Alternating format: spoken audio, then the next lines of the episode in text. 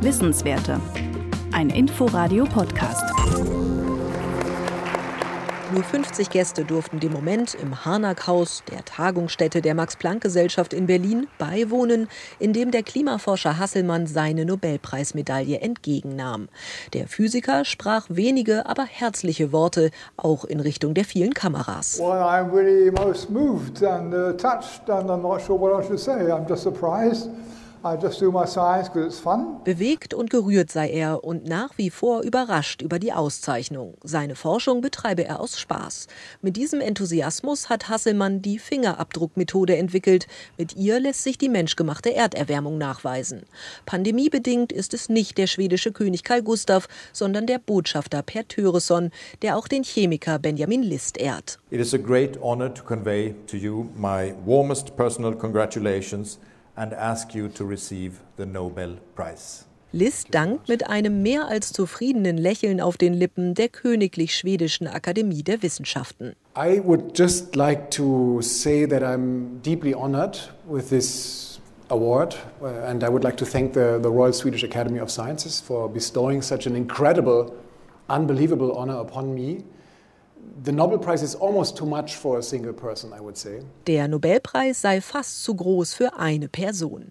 Ausgezeichnet wurde der Mülheimer List für die Entwicklung der asymmetrischen Organokatalyse. Sie dient zum Beispiel der Herstellung von Medikamenten und kommt ohne teure oder gesundheitsschädliche Metallverbindungen aus. Die Laudatorin, Bundestagspräsidentin Bärbel Baas, wählte große Worte für die Leistung der Forscher. Als Forscher haben sie wegweisende Arbeit geleistet und ausgezeichnete, innovative Antworten auf große Fragen unserer Zeit gefunden. Für die global vernetzte Wissenschaft haben sie herausragendes geleistet. Ohne die Erkenntnisse der Wissenschaft werden wir keine der globalen Aufgaben meistern, vor denen wir stehen. Es sei an der Politik, so Baas, den Rahmen zu setzen, in dem die Freiheit der Wissenschaft geschützt und die Wissenschaftskommunikation gestärkt wird. Die Auswirkungen der Auszeichnung spürt der 53-jährige Benjamin List schon jetzt. Wenn ich jetzt rede, dann ist es so, als würde man das in Stein in Marmor meißeln und dann mit Gold verzieren. Damit müsse er noch umgehen lernen.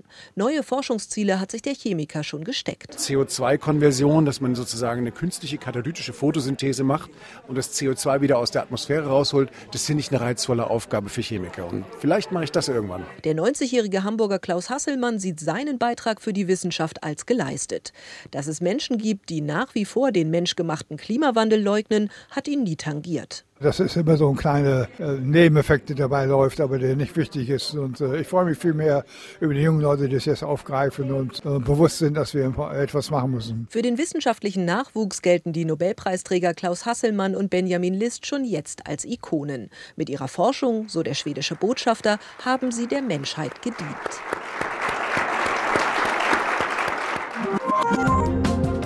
Wissenswerte. Ein Podcast von Inforadio. Wir lieben das Warum.